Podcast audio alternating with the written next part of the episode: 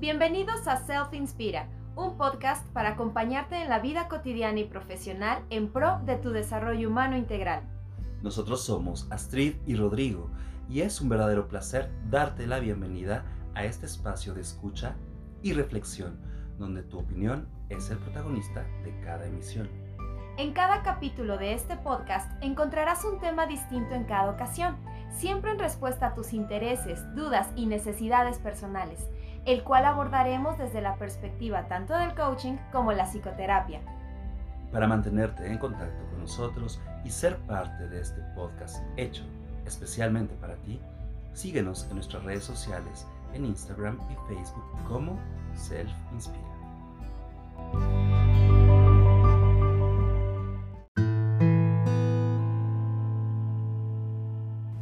Hola, ¿qué tal? ¿Cómo están? Bienvenidos a el podcast Self Inspira. Street, ¿cómo te encuentras el día de hoy? Muy contenta, muy este, feliz porque el día de hoy tenemos un tema muy importante y súper interesante. Sí, de alguna manera es la continuidad del anterior, de la semana pasada, ¿cierto? Así es, Rodri. ¿Alguna vez has escuchado esta frase que dice por ahí de que las patologías unen más que el amor? Sí, sí, lo he escuchado. Y es una frase un poco fuerte, pero muy interesante porque puede brindarnos información muy, muy interesante y reveladora. Y bueno, pues en realidad eso pasa. Cuando se junta el pan y el hambre, puede darnos ganas de comer. Esa es la realidad. Así que veamos cómo es que estas heridas primarias de la infancia se pegan con la selección de nuestra pareja. Así es. Si es la primera ocasión que nos escuchas, te compartimos que en nuestro capítulo anterior hablamos de las cinco heridas primarias que muy comúnmente se presentan en algún momento durante nuestra infancia, por lo que al escuchar dicha transmisión será de mayor utilidad para comprender cómo es posible que nuestra selección de pareja no sea mera casualidad y tenga mucho que ver con lo que nos duele en lo más profundo de nuestro ser. Sí, eh, tú misma me has comentado de alguna manera que algunos de tus consultantes te han mencionado este tema, es decir, no es solo privativo de la psicoterapia, es en realidad nos puede pasar a cualquiera en cualquier escenario y nos damos cuenta que a veces algunas cosas que pasaron mucho tiempo atrás, incluso cuando éramos niños, influyen mucho en la selección de las personas que elegimos para compartir nuestra vida, incluida la pareja. Clientes que tengo en coaching de pareja este, me han comentado, ¿no? De que ellos escucharon en algún lugar respecto a las cinco heridas.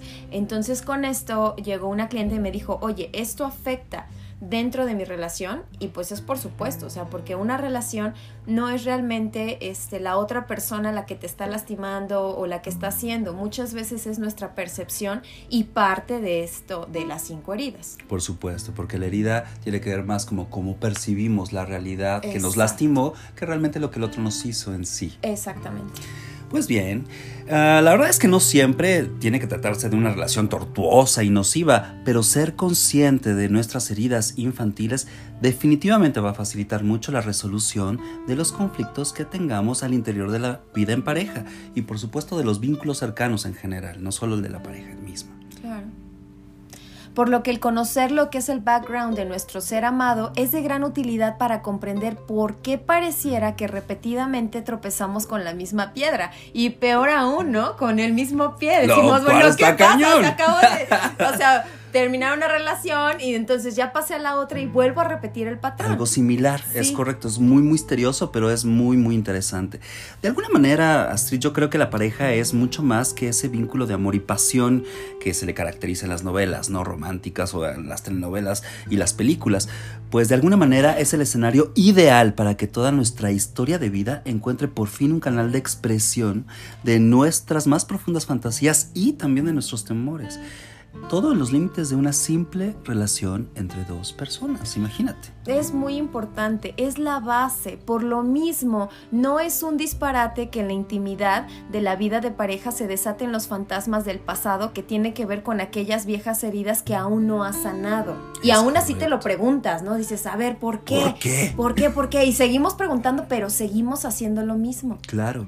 Y la realidad es que hasta que no profundicemos y podamos claramente ver qué es eso que repetidamente hacemos de la misma manera, no vamos a hallar nuevos resultados o escenarios diferentes. En realidad es completamente humano querer resolver lo que ya quedó inconcluso en ese pasado, buscando así satisfacer las necesidades pendientes en nuestra historia personal.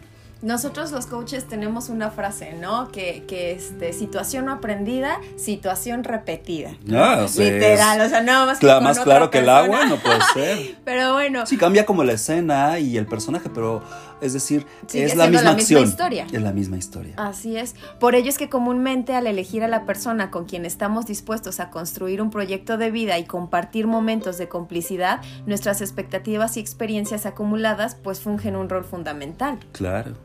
La verdad es que, pues no sé, por ejemplo, yo le preguntaría a nuestra audiencia, ¿alguna vez tú te has preguntado por qué es que justamente es esa persona y no otra, ¿eh? quien ofrece la posibilidad de concretar una historia en común y hacer juntos una pareja. ¿Por qué él? ¿Por qué ella? Justamente. Eso es muy interesante. ¿Por qué no otra persona? Porque debe haber alguna característica muy peculiar de ese ser humano.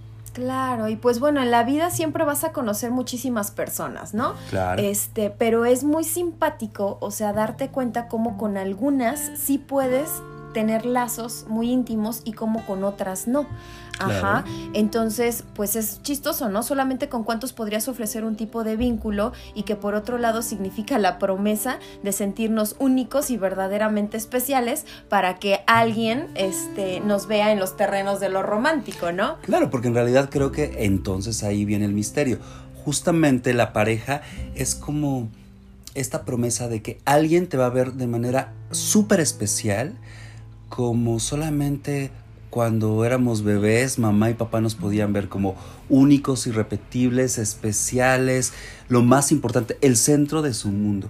Creo que eh, en el imaginario social eso justamente es la idea romántica de la pareja, que es que alguien me vea como su única opción. Y entonces ya le estás adjudicando a esa persona todas tus expectativas y lo que quieres. Entonces, por eso vienen los problemas, ¿no? Porque entonces digo, es que ¿por qué mi pareja? Pero realmente no estoy hablando desde mi verdadero ser, estoy hablando desde mis carencias y desde mis vacíos. Sí, desde mis creencias, por lo tanto, de que es producto de toda la historia que he vivido a lo largo de mi vida. Sí. Bueno, pues parte de este misterioso descubrimiento, de alguna manera, implica enfrentar aquellas facetas de toda la vida que exigen dar la cara a las adversidades que desde pequeños, pues de alguna manera nos vienen desafiando, Astrid, una y otra vez, porque como que se vuelven a repetir, como lo decías, curiosamente, la vida se encarga de ponértela una y otra vez justo enfrente para ver si realmente ya aprendiste la lección o no. Claro. Y pues bueno, o sea, nos comentan, nos han dicho muchas cosas en la vida, ¿no? Que el amor es solamente para los valientes y que seguramente hay mucho de cierto en ello, pues la pareja tiene como principal propósito invitarnos a indagar en nuestra propia existencia aquello que venimos deseando desde niños, ¿no? Lo que comentábamos, te adjudico mis propias creencias y al mismo tiempo pues las queremos y tenemos que encontrarlas, ¿no? Es contradictorio. Y nos da mucho miedo porque curiosamente eso que tanto deseamos también tememos que se vuelva una realidad. Es paradójico, pero es cierto. Y para lo tanto vamos a indagar un poquito más. ¿Alguna vez has escuchado esto de que el que no tiene y llega finalmente a tener loco se quiere volver? Y pues la verdad es que sí, si el amor y el deseo, que son las dos principales fuerzas que dan origen a la vida, es la esencia de esta relación. Es como este dios antiguo, Eros, ¿no? Cupido, el dios del amor y las pasiones humanas, se alimentaba de el alma, de la psique, para que así pudiera asegurar el significado de que esta salvación que todos queremos cuando vamos creciendo sane nuestras más profundas heridas y así descubrir gracias a la pareja la persona a quienes estamos destinados a ser en este mundo porque si no viviríamos con miedo todo el tiempo, ¿no crees? Y es muy triste, o sea, vivir con miedo en nuestra relación de pareja, o sea, es como que vivir en los viejos tiempos de cuando eras chico, ¿no? Este, cierto. O con nuestros más grandes amores. Digo, yo sé que es maravilloso el primer gran amor que nosotros tenemos, pero yo creo que también es el más arrebatado. O sea, en el que dices, ah, es que yo lo amaba y ya no he vuelto a amar así, pues sí, porque estás desenfrenado y estás. Ajá. Pero también en la historia, digamos, es interesante si ahora nos vamos como a esto de las heridas primarias y para entrar en materia de ello y dar ejemplos muy concretos, pues tiene que ver con nuestra infancia y sin duda nuestro primer gran amor, el primer gran hombre de nuestra vida es papá y la primer gran mujer es mamá O sea, son nuestros primeros amores y de alguna manera seguro en algún punto de nuestra historia, sin querer nos lastimaron por solo el hecho de no cumplir nuestros sueños de infancia, nuestras expectativas. Desde ahí empieza todo el, el show, ¿no? Digámoslo así. Pero en otras palabras, pues vamos a ponerlo en estos términos. Muchos de los conflictos de pareja podrían ser el reflejo de nuestras heridas de infancia que hemos llevado hasta la vida adulta. Así es. Y pues bueno, a continuación te mencionaremos las heridas y sus síntomas en la pareja adulta. Ajá, por ejemplo, el rechazo. Pues aquí en el rechazo es sentirse invisible. Y es correcto, es simple y sencillamente no te sientes visto, no te sientes vista por tu pareja y no importa lo que hagas, no es suficiente. Y no está siendo valorado. Es correcto. En la del abandono, por ejemplo, podría ser la dependencia del otro Sí, es decir, tú quisieras retener, hacer lo que fuese necesario para que el otro no se vaya, no te deje. Y desde ahí ese es el gran miedo que puede surgir cuando nos sentimos así, que nos han abandonado. Por ejemplo, en la humillación, como yo fui humillado, entonces eh, lo que tiendo es a ser sumiso o a vivir dentro del masoquismo, puesto que eso es lo que yo he aprendido y es lo que tengo. Claro, es como una reproducción de la dinámica en la que uno somete y el otro es sometido y por lo tanto hay un sufrimiento constante. Claro, en la traición, por ejemplo, el control y la desconfianza. Sí, es difícil porque en este caso creo que estamos hablando de personas que están acostumbradas justamente a desconfiar, están en la zozobra, a no poder dar un paso sin guarache, como dirían por ahí. Y bueno, entonces no se puede controlar nada en realidad, ¿no? O sea, la vida es impredecible, pero, pero bueno, en ese caso es la herida, ¿no? Entonces este, se agudiza un poco más. La injusticia sería, sería más bien como la frialdad e inexpresión emocional. Es correcto. Y ahí están las cinco heridas y más o menos esos síntomas que un poco darnos, nos dan la pista de por dónde podríamos empezar a padecerlas ya en un terreno romántico, interpersonal. Ahora, ¿cuál sería el antídoto para cada una de estas heridas? Pues vamos a conocerlas. Por decirlos en términos muy sencillos, es bueno, al rechazo, aceptación. Mientras que al abandono, afecto. Y en la humillación, respeto. En la traición, reconocimiento. Y finalmente, con la herida de la injusticia, el reconocimiento, pero también en el sentido más de equidad, de igualdad.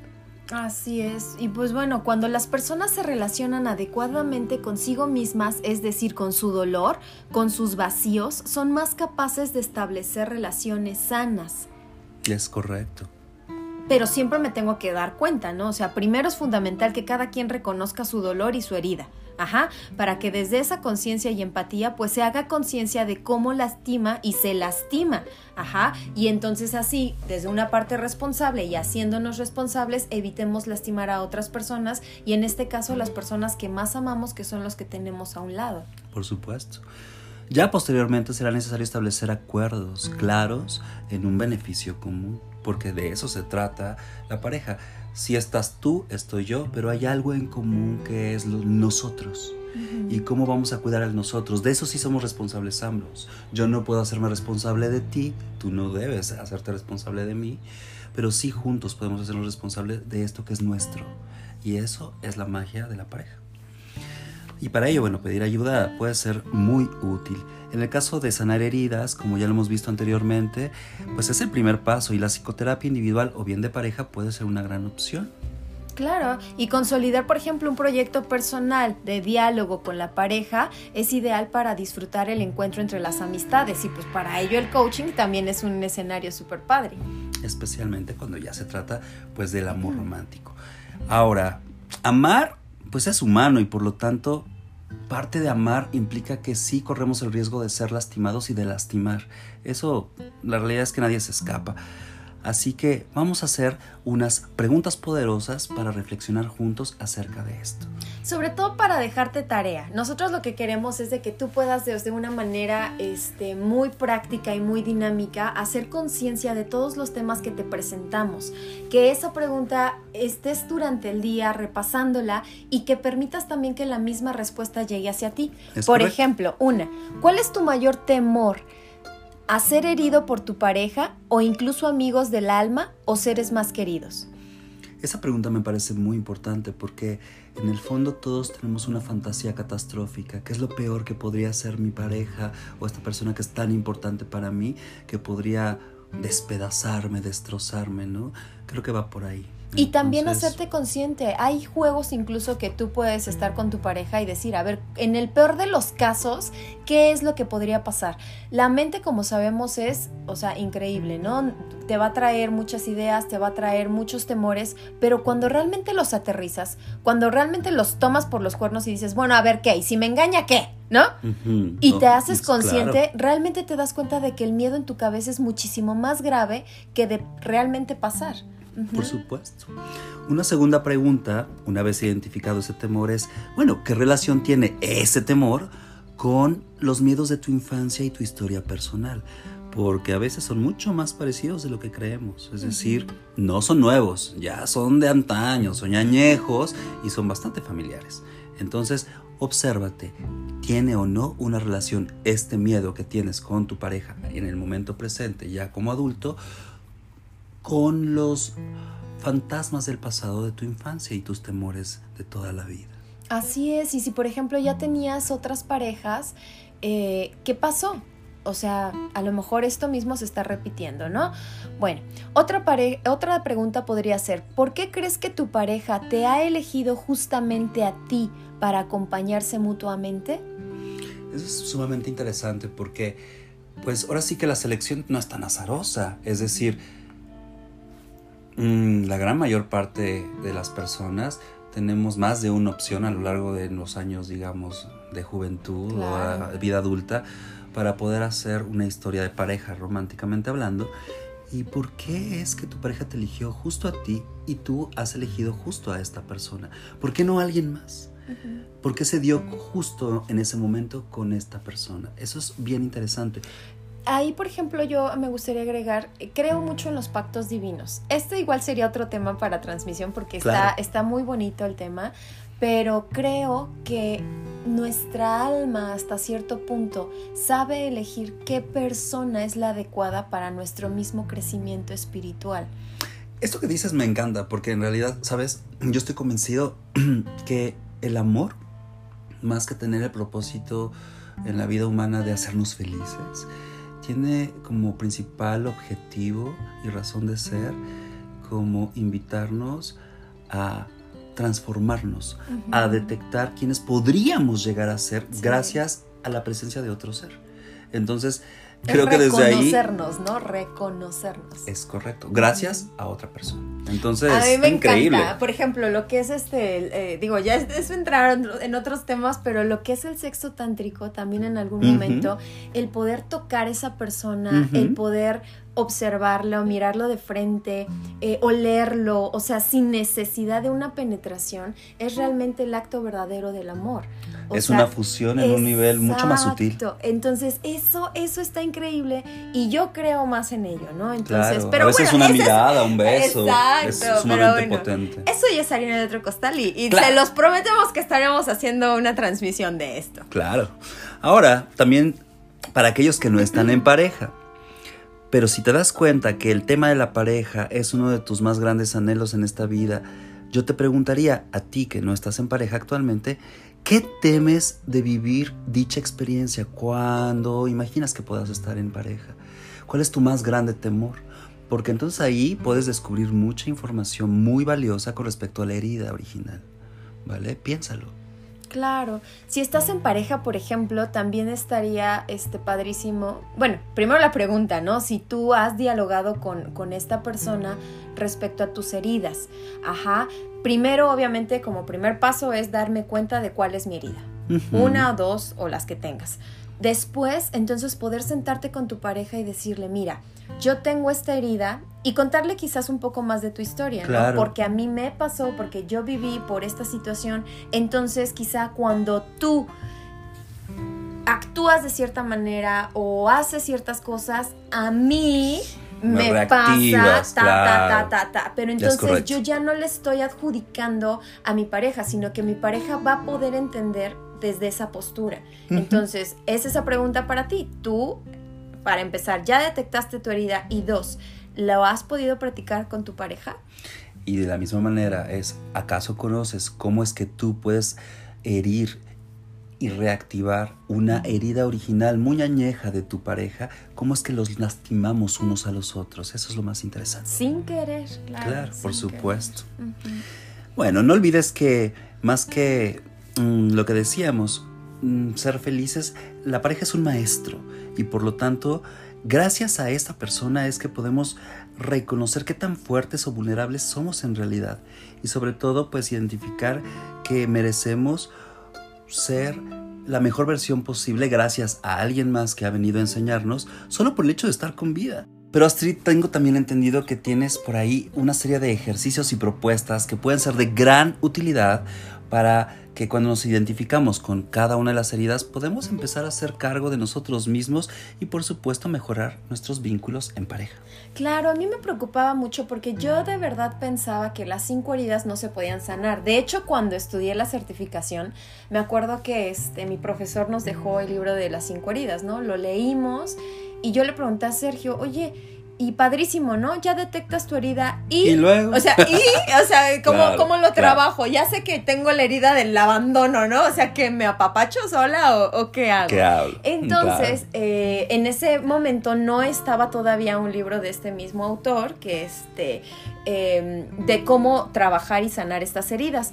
Pero bueno, yo empecé a investigar, empecé a hacer cosas y me di cuenta de que sí puede, sí puede. Por este, supuesto eh, ser posible y platicándolo contigo pues como que lo aterrizamos súper bien porque por ejemplo me di cuenta que para las personas que estaban sufriendo la herida del abandono podrían hacer actividades físicas como la natación, correr, bicicleta, boxeo, eh, por ejemplo, andar en la montaña o estas actividades de triatlón, que significan andar en bici, correr y nadar, ajá, sobre todo actividades que sudes por ejemplo, la meditación, la yoga y sobre todo tocar un piano o un instrumento, pues son fundamentales para poder sobrellevarla. Sí, y eso es muy importante porque cuando estamos en la herida del abandono, es una herida en la que tenemos mucho miedo de depender, pero también de soltarnos y hacer las cosas de manera gradual y también aprender a hacer las cosas de manera, por un lado, muy energética, pero por otro lado, muy pausada. Esta combinación entre ambos estilos es altamente importante. Aprender a estar solos por momentos y a confiar en que las cosas despacio también te llevan a buen puerto, que te llevan a buenos resultados. Y eso es mucho lo que sucede con la herida del abandono. Así es. Y, y, otra cosa que me gustaría como que dejar bien en claro, este, que recuerden, las heridas siempre vas a tener una herida. O sea, eso es como una marca. Haz de cuenta que el tronco este, del árbol de repente lo partió un rayo o, lo que sea, ¿no? Pero trae una marca. Esa marca jamás se va a desvanecer. No. Siempre la vas a traer. Entonces, a lo mejor tú sí puedes hacer estas actividades, pero vas a tener ciertos momentos donde nuevamente vuelva a salir esa herida y te vuelva a llamar, ¿no? Te vuelva a decir, hey, aquí estoy. O que tu pareja vuelva a hacer algo y, eh, aquí estoy. O que en tu trabajo, la vida diaria, vuelva a suceder. Pero por eso y para esto les estamos dando este tipo de, de, tips para que entonces tú te puedas ir como entrenando. Es correcto. Ajá. Entonces, bueno, para la herida del rechazo hablábamos de que, pues bueno, el baile de pareja o solo para hacer lo que es la expresión corporal, estiramientos y flexibilidad para soltar la rigidez, eh, por ejemplo, el teatro, la declamación, las charlas TED, ajá, donde tú puedas dar algún tipo de exposición y que la gente pueda verte, ajá, alzar la voz, estar ahí enfrente, y pues algún tipo de arte marcial como el tai chi. Claro, porque en este caso pues son actividades en donde sí hay un contacto gradual, sutil con otras personas, poco a poco, con foros cada vez más grandes y va incrementando nuestro sentido de pertenencia. El contacto físico y visual es importante, pero no es de primer impacto, ni súbito, ni atascado, vamos a ponerlo así. Es poco a poco ir soltando nuestra, nuestro temor, por un lado, y conectar con el cuerpo y la movilidad, soltando así nuestra rigidez mental, que también a ratos caracteriza mucho a la herida del rechazo. Entonces, bueno, pues ahí está un reto. Pasemos a otra herida. ¿Cómo ves? ¿Cuál será? Por ejemplo, en la humillación podrían ser pues diferentes actividades como la danza de vientre para conectar con tu femenidad, seas hombre o seas mujer, o sea, también está padre. Este, el pilates es buenísimo. Digo, yo siempre ando recomendando el pilates porque yo soy instructora de pilates, por si no lo saben. Eso es correcto. Eh, claro, este, estiramientos para la flexibilidad en el cuerpo. Eh, los masajes son súper importantes. El pole dance para, conectar con esta parte del erotismo, de la sensualidad. Sobre todo porque implica una especie de exposición y de enfrentar pues la posible vergüenza que puede estar instalada en el cuerpo con la humillación, en donde poco a poco también te vas dejando sentir vulnerable y sobre todo pues que no pasa nada si de repente haces las cosas no perfectas y cometer errores, pero también va construyendo a nivel autoestima y autoimagen una idea de ti mucho más digna, mucho más fuerte, mucho más sólida y pues más bella. ¿no? Entonces creo que por eso esta parte es importante. Ok, en la tradición se recomienda mucho, por ejemplo, los bailes de salón o tipo vals, donde también pues eh, permitas el fluir y dejarte llevar, ¿no? Por supuesto. Este, la yoga, eh, deportes en equipo, no sé, como el baloncesto, para fomentar la espontaneidad, este, deportes también de riesgo en equipo para soltar y, confiar, claro, por supuesto. Este, y juegos que no muestren fuerza, sino más bien como flexibilidad y, y estilo, ¿no? O sea, Claro, porque en realidad eh, la fuerza es algo que está muy arraigado en el cuerpo de la traición, la rigidez, y desde ahí pues creo que de eso ya la persona es experta, pero más bien, como tú dices, fluir, dejarse como llevar un poco por la situación, por la espontaneidad, por la frescura del momento y por los otros, confiando en que los otros también van a sumar de manera importante a la actividad colectiva que estamos haciendo, puede ser de gran impacto para las personas que se identifican en la herida de traición. Ok, para la injusticia podrían ser bailes y danzas donde conectas con tu emoción, actividades como biodanza, eh, danza de vientre, nuevamente yoga, estiramientos, flexibilidad y este sobre todo por ejemplo también algo artístico como pintar sí. o eh, algún tipo de este expresión corporal como el capoeira por ejemplo. Sí creo que en este caso fíjate Astrid me parece muy importante resaltarlo. En el caso de la injusticia la idea es soltar un poco la rigidez sobre todo como ser un poco más mm, como espontáneos y dejar la planificación a un lado, porque estas personas, recordemos, que suelen ser muy calculadas en lo que piensan, en lo que quieren, milimétricamente hablando, y desde ahí estamos favoreciendo la creatividad, la expresión y sobre todo la emocionalidad, la expresión, la ternura, porque a ratos se pueden vivir muy fríos, muy distantes, como un poco mm, estoicos, ¿no? Entonces la idea es que se prendan un poquito, que se aloquen.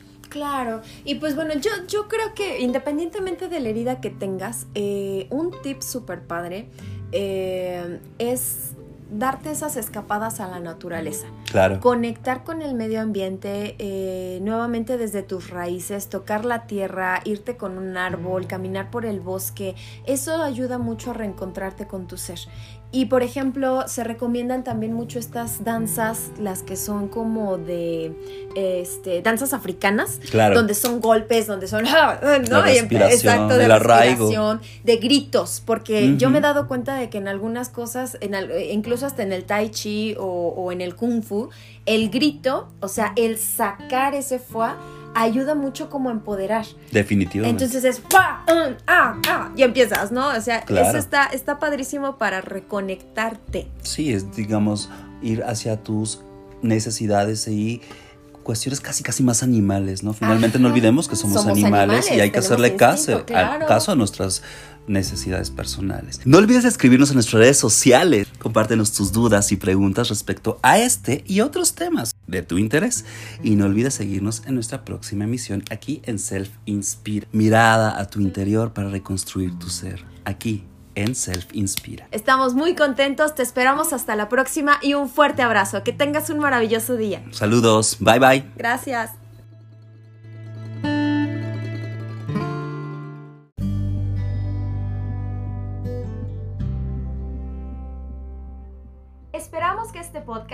Sido de tu agrado. Para cualquier duda o comentario, escríbenos a nuestras redes sociales en Instagram y Facebook como Self Inspira. Compártenos tu experiencia y avances al dar respuesta a las preguntas poderosas del tema de hoy. Recuerda, es muy importante que nos cuentes de qué otros temas te gustaría que habláramos en nuestros siguientes capítulos. Nos escuchamos en la próxima. Saludos.